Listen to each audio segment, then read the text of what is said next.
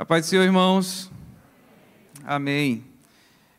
É uma grande alegria estar aqui e grande responsabilidade também estar ministrando a palavra.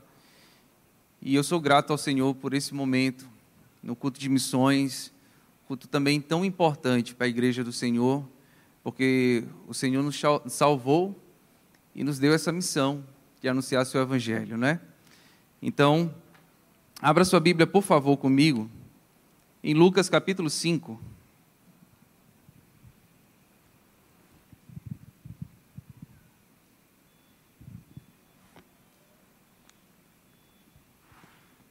Lucas capítulo 5,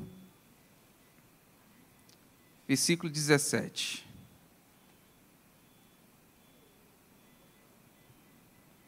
Lucas capítulo 5, versículo 17.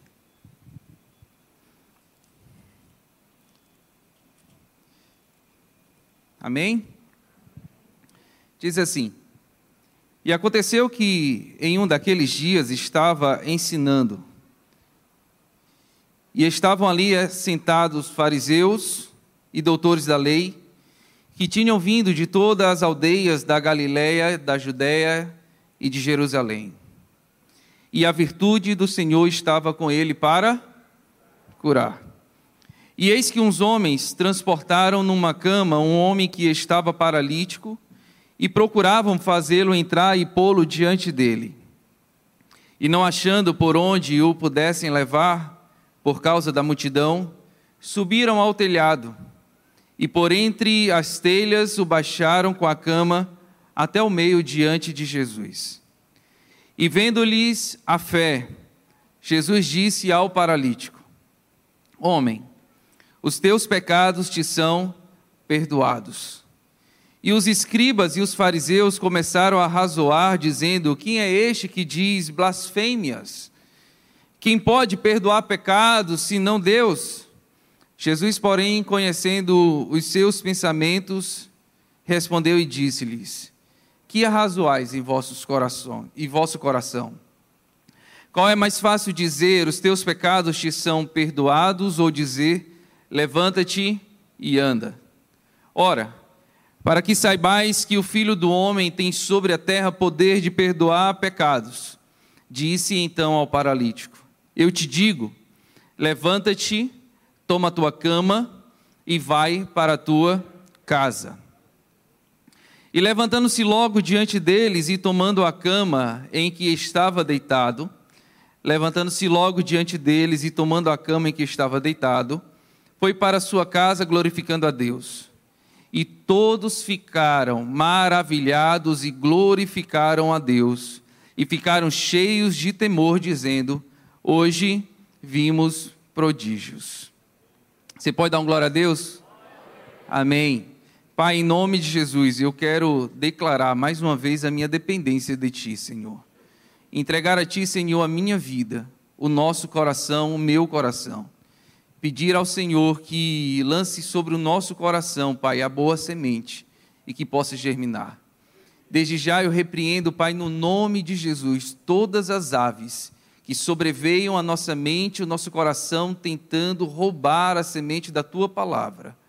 E nós cremos, pelo poder da tua palavra, que as nossas vidas serão transformadas, pois eis que o tempo do Senhor é chegado sobre a terra e mais do que nunca, a igreja do Senhor precisa se erguer, cumprindo a sua missão nessa terra, porque foi para isso que o Senhor nos salvou. Em nome de Jesus, amém.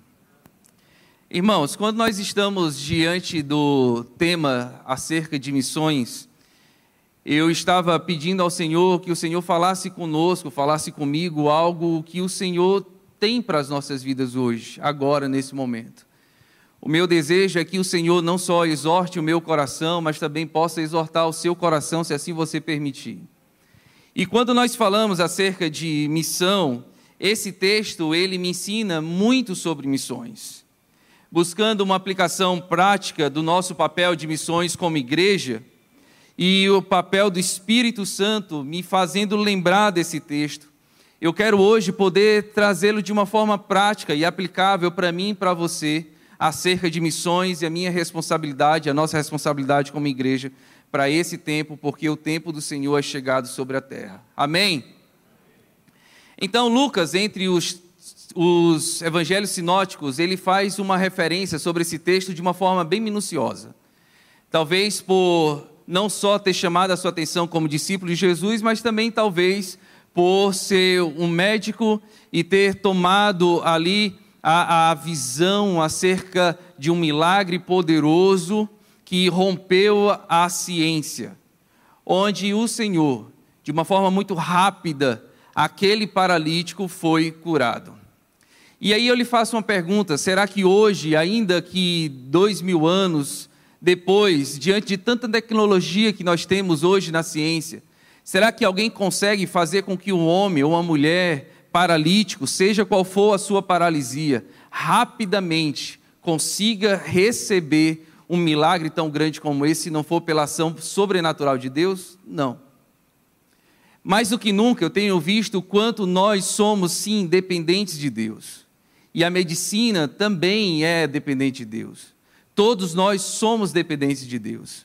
Eu tenho a grande alegria de caminhar com alguns irmãos que têm um chamado de Deus e servem como médicos, e o quanto eles compartilham que a ação de Deus em todo o seu trabalho na medicina, ela é necessária. Mas irmãos, Jesus ele está no cenário e esse local é Cafarnaum, uma pequena aldeia e dita pelo próprio Mateus como a cidade ou o lugar de Cristo. Cafarnaum é uma cidade pequena, uma aldeia pequena. É um lugar de produção agrícola, é um local também de pescas, porque é próximo de um mar, o Mar da Galileia. E aí é interessante ver, olhando para missões e olhando para Cristo e o coração do Senhor, que essa também é um de, esse também é um desejo e uma ação missionária de Jesus Cristo. Eu te explico por quê. Primeiro, que por ser uma cidade estratégica, uma cidade portuária, uma cidade marítima, ali ou por ali passariam diversas pessoas que presenciariam, ouviriam, ouviriam falar da ação de Cristo e seriam também vozes que continuariam suas viagens e, iriam declarar que em Cafarnaum um homem operou maravilhas. Amém? Mas também tem uma outra coisa que eu acho muito interessante: é que Jesus nos ensina de uma forma estratégica acerca de missões, com essa decisão que Deus só, não, não só escolhe lugares estratégicos para a anunciação do reino, como também escolhe pessoas estratégicas para a anunciação do reino. Irmãos, isso é muito claro com a decisão de Paulo em suas viagens missionárias, quando ele se encontrava em local estratégico e também orava e se encontrava com pessoas estratégicas para anunciar o Evangelho de Deus. Agora, o que, eu quero falar sobre isso?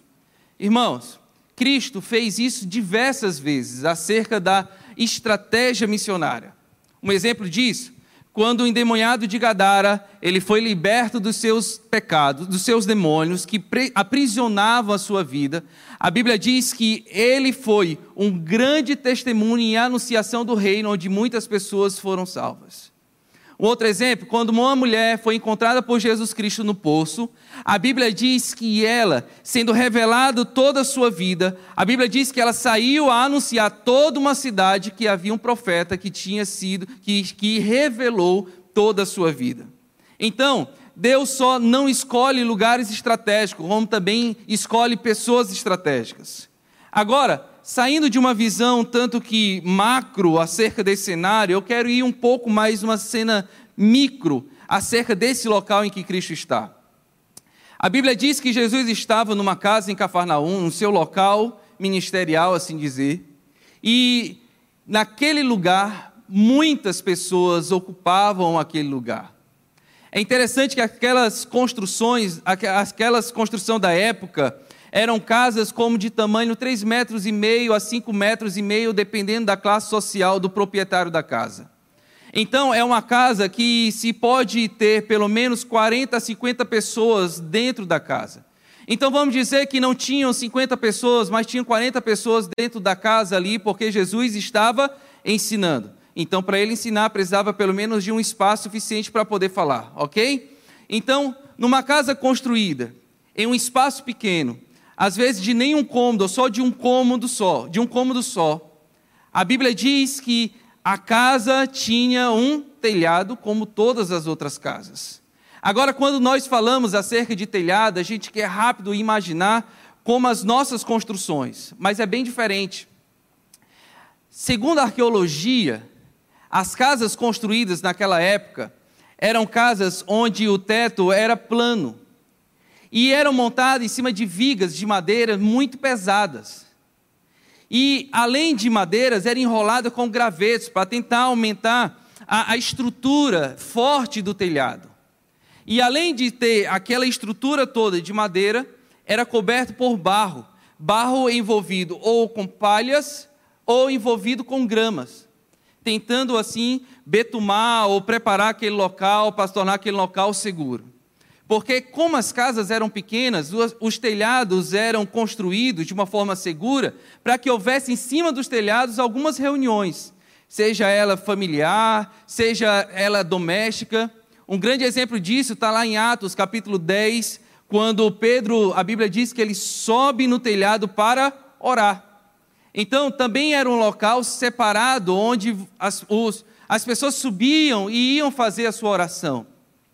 Além disso, também era um local estratégico onde pessoas gritavam e anunciavam algo que precisava anunciar. Então, era um local de uma estrutura, uma estrutura segura e uma estrutura feita para ser segura, para que pudesse ser utilizado, já que o espaço de baixo era um espaço que não tinha tanto cômodos para se, se, se para estar.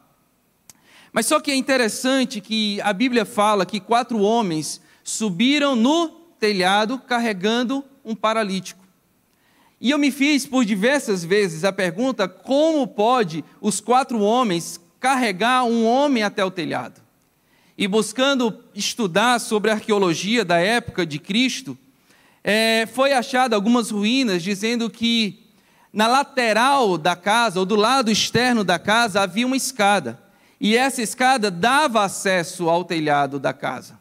Ou seja, o cenário micro é que havia Cristo numa casa em Cafarnaum, havia muitos homens que impediam com que Cristo fosse acessado, e havia quatro homens e um paralítico. E acima de tudo, havia uma necessidade. Jesus estava ensinando naquela casa, e havia um homem precisando da ação poderosa de Cristo. E quando aqueles quatro homens, eles levam aquele paralítico, até a casa, se encontrando, como diz o próprio Lucas, com a dificuldade de acessar a presença de Cristo, eles tomam uma decisão. Qual? Conduzir o paralítico até o telhado da casa. Mas só que conduzir o paralítico até o telhado da casa não seria o suficiente se não houvesse uma estratégia diferente. E a estratégia foi abrir o teto e conduzir o paralítico até Jesus. Agora, irmãos, tentando tornar essa história de uma forma prática e ter um entendimento dessa palavra e desse texto e fazer uma aplicação acerca de missões, eu preciso trazer na minha mente a resposta de uma pergunta. E a pergunta é: quem são esses quatro homens? E a única resposta que eu consegui encontrar para essa pergunta é: eu não sei quem são eles. Porque a Bíblia não diz quem eles são. A Bíblia não faz sequer menção deles. A única coisa que diz é que Jesus, vendo a tamanha fé, ele cura. Ok? Deus, a Bíblia não diz quem eles são, não diz quem eles eram, não diz, não diz que relacionamento eles tinham com aquele paralítico, mas retrata de uma forma muito clara a sua fé. Mas só que, lendo e relendo esse texto, na mesma hora o Espírito Santo de Deus me fez lembrar de uma afirmação de Paulo à igreja de Corinto, no capítulo 9, versículo 13, quando diz assim: Porque sendo livre de todos, fiz-me escravo de todos, a fim de ganhar o maior número possível. Paulo dizendo à igreja de Éfeso: Para com os judeus fiz-me como judeu, a fim de ganhar os judeus. Para os que vivem sob o regime da lei, como se eu mesmo assim vivesse para ganhar os que vivem debaixo da lei. Embora eu não esteja debaixo da lei. Aos sem lei, como se eu mesmo fosse, não estando sem lei para com Deus mas debaixo da lei de Cristo, para ganhar os que vivem fora do regime da lei. E Paulo continua dizendo: Fiz-me como os fracos a fim de ganhar os fracos. Fiz-me como tudo para ganhar todos, a fim de, de que, por todos os modos, salvar alguns. Tudo faço por causa do Evangelho, para ser também participante deles. Então, quando eu olho para esses homens, para esses homens, a única coisa que vem claramente no meu coração são quatro homens que se fizeram como carregadores de maca com um só propósito, a salvação de um paralítico. Irmãos, como eu disse no início, Cafarnaum é uma região agrícola e uma região portuária.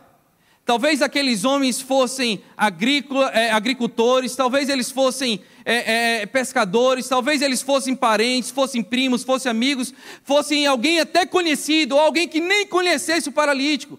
Ouviu o paralítico pedindo, oh, me conduza até Jesus, porque ele tem um milagre para a minha vida. Eu não sei quem eles são, mas uma coisa eu sei que eles se fizeram como carregadores de maca para mudança na vida de alguém. E queridos, olhando para esse texto, enxergando a nossa responsabilidade como igreja missionária e o meu papel como discípulo de Jesus, a pergunta que eu fiz a mim e a pergunta que eu quero fazer a você é: o que você tem feito sobre a sua vida? Irmãos, todos os dias eu tenho orado pelo entendimento e que muitos possam ver e entender que são homens e mulheres que se fazem de médicos para salvar doentes, homens que se fazem de professores para salvar alunos, homens que se façam de alunos para salvar professores, homens que se façam de empresários para salvar funcionários, vizinhos que se façam de vizinhos para transformar uma vizinhança por tempo eu tenho orado e pedindo ao Senhor que, Pai, nos dê a cada dia consciência de que nós não somos que nós pensamos em ser, mas aquilo que o Senhor nos chamou para ser, e que eu me faça quem eu sou, quem eu estou e quem eu fui chamado para ser, com um só propósito: a salvação de todos aqueles que estão perdidos.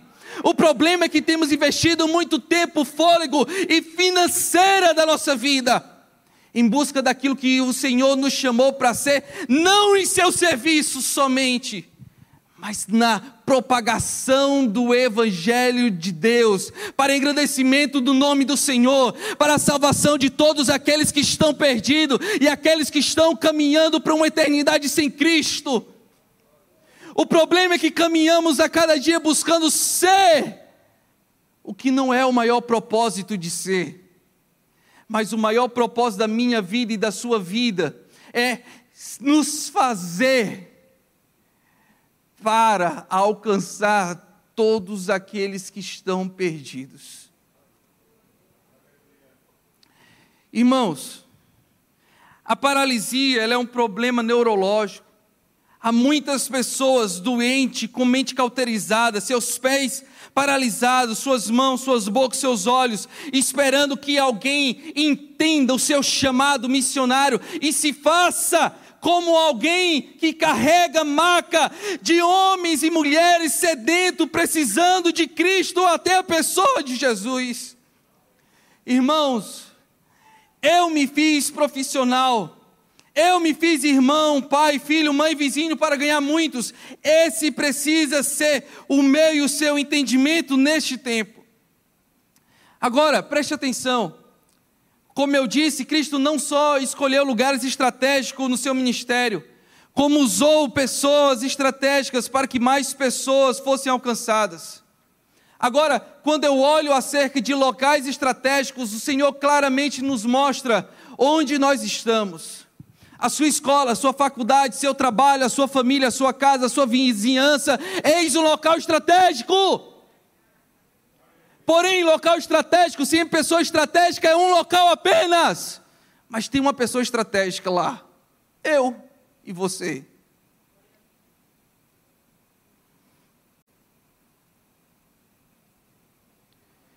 A questão é: como nós temos respondido a esse tempo? Me reunindo com alguns jovens que servem como líder de pequeno grupo, nós conversamos sobre o nosso maior propósito de vida aqui na terra. a salvação dos que estão perdidos, o ensino dos que foram encontrados, que foram salvos pela graça de Cristo Jesus. Irmãos, você já pensou em encerrar sua carreira profissional e olhar para trás e não ter assumido o seu papel e a sua responsabilidade como alguém estratégico colocado por Deus naquele local? Eu me faço essa pergunta todos os dias. Agora, nesse período de descanso que nós tiramos, em todos os locais que eu parava, eu orava, Senhor, pelo teu Espírito Santo, me revele a quem o Senhor quer que eu fale de Cristo porque mesmo tirando férias, o meu espírito não tira férias, e há pessoas que perecem, e pessoas que precisam ser salvas por Cristo Jesus, e o Senhor me colocou lá, então, Senhor, me revela quem? E nós tratamos a nossa vida, a nossa rotina como algo simples, mas há um chamado de Deus para mim e para você que não pode ser mudado. O nosso coração precisa bater como de Cristo. O nosso coração precisa bater como de Cristo. O nosso coração precisa bater como de Cristo, para que todos sejam salvos, pois essa é a missão da igreja de Jesus aqui na terra. Queridos, Lucas capítulo 5, versículo 26, ele faz uma linda afirmação do poder de Cristo revelado naquela ação ele diz que todos ficaram muito admirados, davam glória a Deus e cheios de temor diziam: Hoje vimos coisas extraordinárias. Irmãos, eu tenho orado para que eu seja o extraordinário de Deus aqui na terra. Nunca o meu espírito se tornou tão inquieto acerca do tempo. Eu tenho orado dizendo: Deus, eu preciso ser resposta à necessidade de uns. Há muitos perecendo e eu quero ser a resposta do Senhor para a vida deles. Orar por cura, ministrar a tua palavra, anunciar o teu evangelho. Irmãos, aqueles homens viram a necessidade. É interessante que eles começaram a investir força para poder carregar aquele paralítico até o telhado. Se eles utilizaram a escada como meio para poder subir, que era a construção da casa, eu fico imaginando quatro homens, dois na frente e dois atrás. Eles tentando equilibrar a cama para que o paralítico não caísse, porque poderia ser fatal. Em momentos, alguns exercendo mais força, em outros exercendo menos força, mas os quatro tinham um só propósito: a cura de um paralítico. Agora, irmãos, eles conseguem subir no teto. Então eles passam tempo quebrando o teto até abrir um grande buraco no teto. Fora da casa, todos trabalhando com o propósito que era a cura do paralítico. Dentro da casa, todos sem saber até o que estava acontecendo, e eu consigo até enxergar essa cena. Agora, uma coisa me chamou muita atenção conversando com um amigo hoje à tarde. Ele falou assim: filho, a casa não era deles. Porque se a casa fosse deles, eles não estavam lá de fora, estavam lá de dentro, lógico. Então, se a casa não era deles, eles não tinham posse e nem autoridade ou permissão para poder quebrar o telhado. E sabe o que é interessante? É que quatro homens reconheceram a necessidade de um, tomaram uma decisão, subiram com ele até o teto quebraram o teto daquela casa, geraram ali um prejuízo financeiro. E a declaração que eu vejo com essa atitude, ainda que não falada, é que essa atitude nossa requer de nós não só força, nem força, nem só física e emocional, mas também força de fé e principalmente todos os recursos para reparar o que havia sido quebrado por direito, ou, ou por ordem, por obrigação, eles teriam que voltar e reparar o que havia quebrado. E esse é um coração de alguém que entende o seu chamado missionário.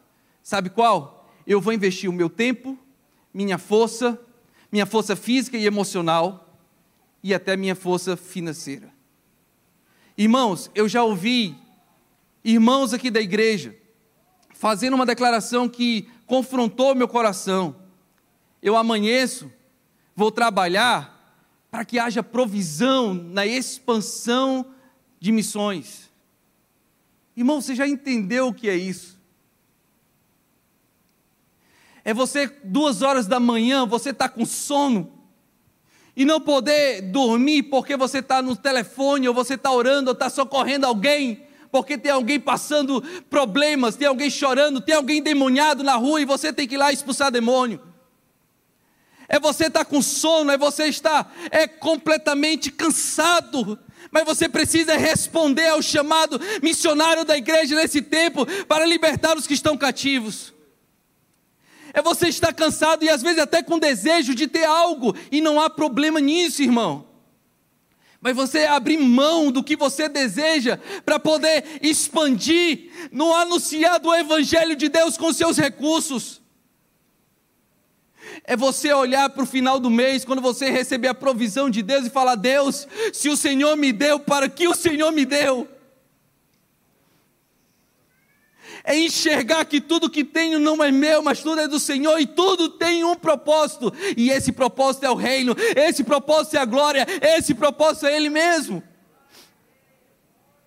Oh, meu irmão, eu já fui confrontado pelo Senhor quando no meu recurso normal recebi algo diferente, um recurso que não estava programado, e ao desejar usá-lo, o Espírito Santo diz: Esse não é teu tem algo para Ele e você não usa. E eu digo isso com tanta alegria no meu coração, porque o Senhor nos faz participante dessa grande obra, com tudo que tenho recebido e com tudo que nós somos. Agora, irmãos, Lucas capítulo 5, versículo 17 diz assim: E o poder do Senhor estava com ele para curar. Eu quero encerrar com o entendimento de uma segunda oração que eu tenho feito ao Senhor.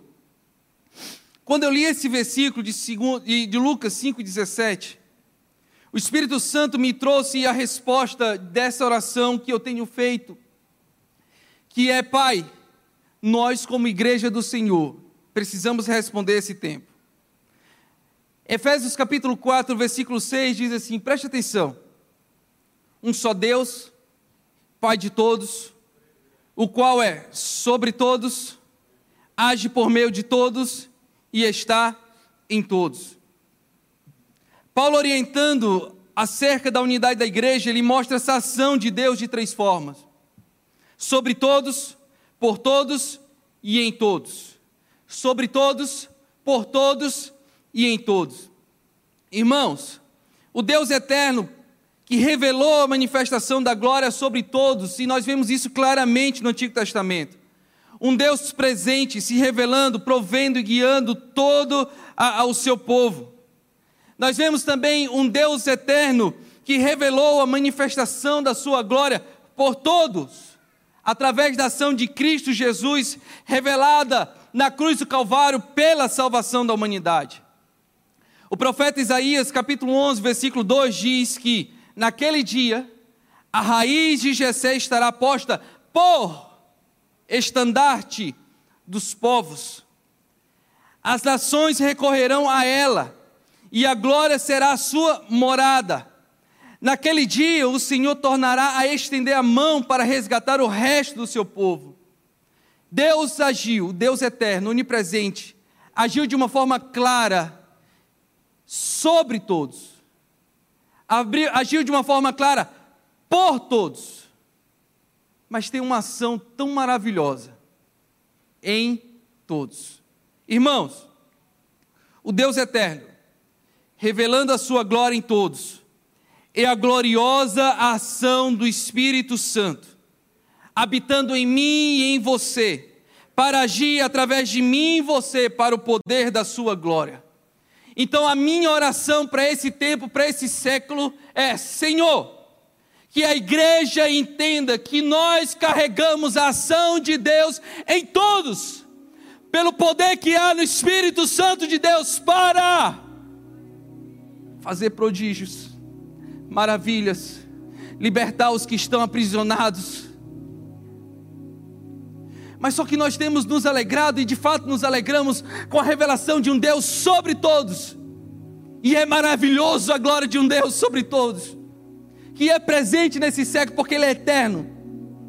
Nos alegramos e somos gratos pela ação de Cristo no Calvário, por mim e por você, pois pela graça nós somos salvos. Mas temos rejeitado a ação do Espírito Santo em todos.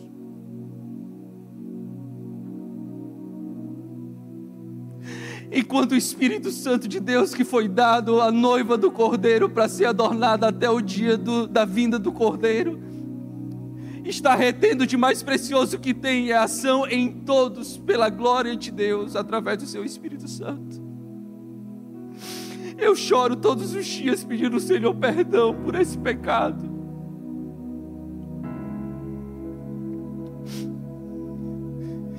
Eu choro porque nós temos sido negligentes acerca do chamado de Deus e ação do poder de Deus que somente a igreja do Cordeiro tem. E nós carregamos essa autoridade divina e sobrenatural em nós, mas nós deixamos de lado e nós somente somos homens que vêm à igreja. Irmãos, no pico da pandemia, no momento mais alto, o Senhor mandou eu ir com um grupo de jovens para frente dos hospitais orar por cura. Vários testemunhos nós ouvimos de cura. Na segunda ida, nós dividimos em outros hospitais e ao mesmo tempo nós estávamos intercedendo por cura. Na próxima, nós estávamos em três hospitais, três endereços, mesmo, ao mesmo tempo intercedendo por cura. E eu recebendo ligação dizendo: Olha, eu estou com um amigo aí que está há três meses internado. E no dia que a juventude estava lá orando, ele foi curado e recebeu alta porque ele estava desenganado. Os nossos jovens estão também nas ruas, em frente a, a, a, aos lugares do governo, orando, intercedendo pelos poderes.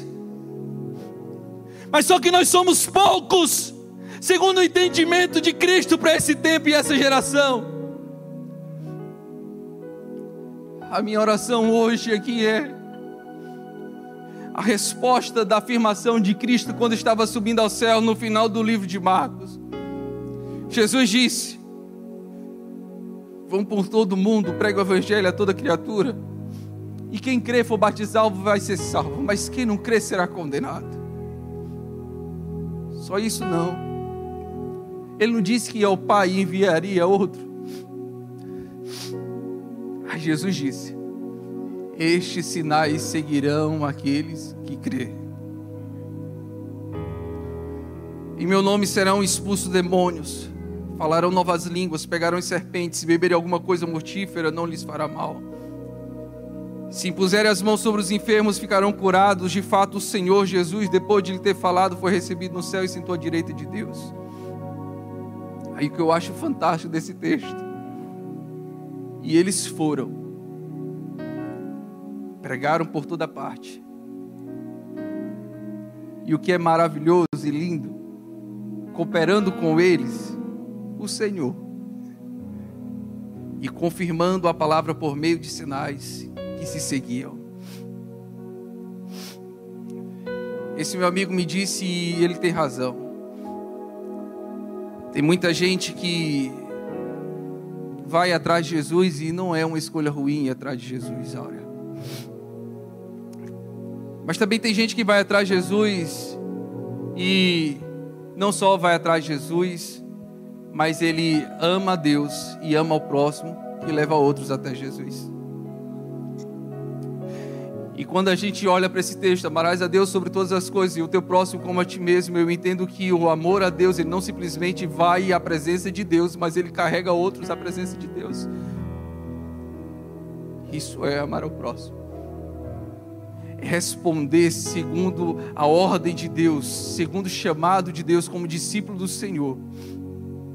E conduzir a Cristo. Irmãos, tem gente que paga o preço de levar outras pessoas a Jesus. Pessoas anônimas que talvez nunca saibamos quem foi, Mas aqueles que foram salvos jamais esquecerão do que essas pessoas generosas e compassivas, compromissadas com a obra de Deus fizeram. Permita-me te dar um conselho, assim como eu grito dentro de mim: é não largue a corda. Há uma grande obra missionária que, para esse tempo, respondendo à vinda de Cristo, a igreja precisa se levantar e cumprir. Nós fomos revestidos de poder pelo Espírito Santo, porque há um só propósito para as nossas vidas, que é a salvação de todos aqueles que estão perdidos. Então é sim a minha obrigação investir minhas forças. É sim a minha obrigação investir o meu intelecto. É sim a minha obrigação investir as minhas emoções. É sim a minha obrigação investir minha vida financeira. É sim investir tudo que tenho e sou para a anunciação do reino de Deus para aqueles que estão perdidos. A pergunta que eu faço a você nessa noite é como você vai reagir ao chamado de Deus? Como aqueles que vão à presença de Jesus e ficam lá, mas como aqueles que vão à presença de Jesus amam a Deus e amam o próximo e carregam outros a Deus. E aqui eu encerro compartilhando com você por que que eu tenho aprendido de uma forma prática esse evangelho. E eu aprendo como pai e como família. No culto de missões passado eu que eu estive ministrando, eu compartilhei de uma necessidade da minha filha de cinco anos. E o pedido dela é: Pai, ore por mim, porque eu quero pregar Jesus para os meus amigos da escola, porque eu sou a única missionária da minha sala. Minha esposa está aqui, minha família está aqui, que nunca deixa mentir, irmãos. Eu não entendo o que é isso. Sexta-feira ela entrou no carro, a primeira coisa que ela disse foi: Pai, o meu amigo machucou o braço, quebrou o braço, porque puxou lá e machucou o braço. Eu não sei a gravidade porque eu não vi, né? E ela, como uma criança, talvez não saiba dizer a gravidade disso, né? E eu falei, Sara, vamos agora orar por cura. Você crê que Deus cura? Creio, pai. Então vamos orar por cura. Não saí do carro até orar por cura por aquele garoto. E a Sara não parou, ela continuou inquieta. À noite, no mesmo dia, um pouco mais tarde, o Neivson chegou lá em casa. E quando chegou lá em casa, a Sara abordou ele e falou: Tio, o meu amigo machucou o braço. E eu tenho medo de falar de Jesus para os meus colegas. Mas eu sou missionária, só eu que eu tenho que falar lá. E o Ney orou com a Sara e disse: Olha, Sara, Deus curou o seu amigo. E segunda-feira, quando você chegar, você diga: Ó, Deus te curou e aí você tem a oportunidade de falar de Jesus para os seus amigos. Irmãos, por favor, entenda isso. Se uma criança de 5 anos entende o seu papel e a sua responsabilidade como cristão, quanto mais eu e você.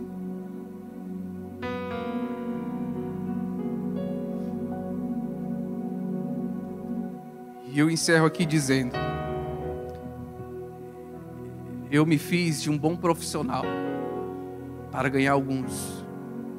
Eu me faço como um bom vizinho para ganhar outros. Eu me faço porque eu tenho um só propósito: a salvação de todos aqueles que estão perdidos. E eu quero responder na eternidade glória e encontrar todos aqueles que caminhavam para a eternidade longe de Deus. Comigo na eternidade. Irmãos, não recuse a ação gloriosa de Deus em você. Que Deus nos abençoe.